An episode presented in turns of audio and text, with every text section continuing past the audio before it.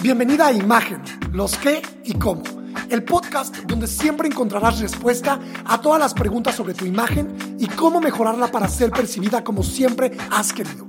Prepárate para obtener aprendizaje diario sobre imagen, ventas, protocolo, branding y desarrollo personal. Mi nombre es Héctor Hugo de la Peña y te doy la bienvenida. ¿Cómo pido perdón? Pedir perdón es uno de los actos más amorosos del ser humano implica reconocimiento de nuestras acciones, así como respeto por el otro. Pero mientras más adultos somos, es más complicado pedir perdón, así como perdonarnos. Y es que es cierto, nos quedamos con viejos asuntos que pudieron haberse resuelto de manera más sencilla si los hubiésemos pasado por el proceso del perdón. Y en muchas ocasiones creemos que sin perdonar castigamos al otro, pero en verdad nos estamos castigando a nosotros mismos. Hay una frase muy escuchada por ahí que dice, el resentimiento es como tomar veneno y esperar a que el otro muera. Y claro, los resentimientos vienen de procesos truncos del perdón, de no perdonar al otro. En la imagen siempre se parte del ser, de lo que soy, de la esencia. Entonces, pedir perdón es también primero un tema 100% personal y después un tema de educación y de percepción. Recuerda que como siempre te digo, no es necesario mentir o disfrazar algo que sientes por otra cosa, pero sí tenemos que aprender a pedir perdón. Quiero empezar aclarando que pedir perdón no es para nada un acto de debilidad, ni es sinónimo de derrota o de fracaso. Por el contrario, alguien que pide perdón cuando debe hacerlo proyecta una faceta humana e impacta positivamente al otro. Entonces, pedir perdón es un acto que refleja nuestra capacidad para reconocer los errores que pudieron haber afectado al que está enfrente y es una muestra de la voluntad por reparar el daño que se provocó. Pero es cierto que debemos saber cómo pedir perdón.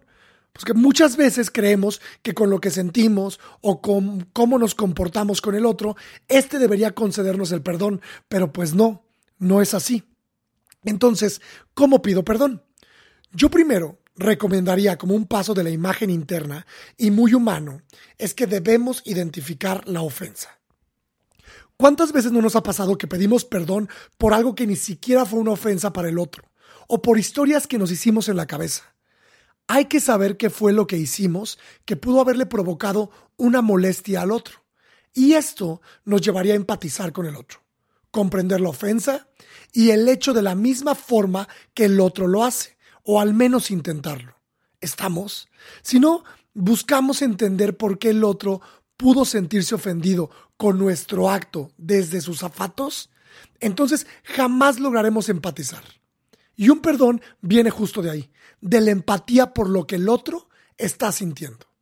Empatizar evitaría un error enorme a la hora de pedir perdón, que es pedir disculpas falsas. En ocasiones nos hemos sentido obligados a pedir perdón por miles de circunstancias. Puede ser la presión social, el miedo, el compromiso o simplemente la costumbre. Y creemos que no hemos cometido un error, pero queremos que el otro no esté enfadado y por tanto nosotros sentirnos mucho mejor. Una disculpa falsa se huele, se ve a lo lejos y debe evitarse a toda costa. ¿Por qué? Porque en verdad no creemos en lo que estamos diciendo por tanto, estamos engañando. Y recuerda que en la imagen, el engaño, la incongruencia, es aquello que lleva al otro a rechazar lo que percibe. Es por tanto que regreso aquí a empatizar con el otro.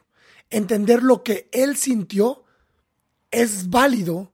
Por tanto, nosotros debemos admitir nuestra cuota de responsabilidad. No más y no menos.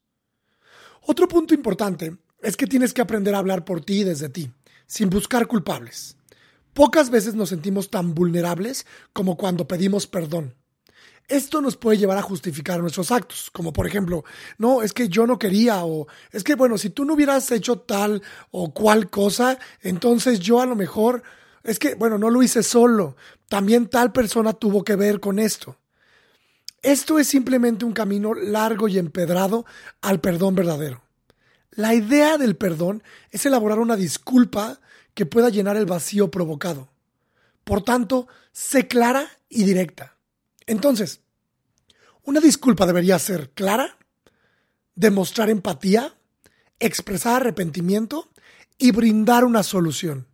Por ejemplo, oye Paulina, Quiero pedirte perdón por haberme expresado mal de ti. Admito que mi comportamiento fue incorrecto y que este te provocó un daño. No era mi intención lastimarte, quiero pedirte una disculpa y oportunidad para reparar el daño. Partiendo de esta base, el perdón nos hace responsables, pero también nos muestra preocupados por el otro. Y esto, para la imagen, es una gran muestra de educación y de valentía. Hey, antes de que te vayas, cuéntame por redes sociales qué te pareció este episodio. Instagram, arroba Facebook, diagonal hectorhugo.mx. Nos escuchamos pronto.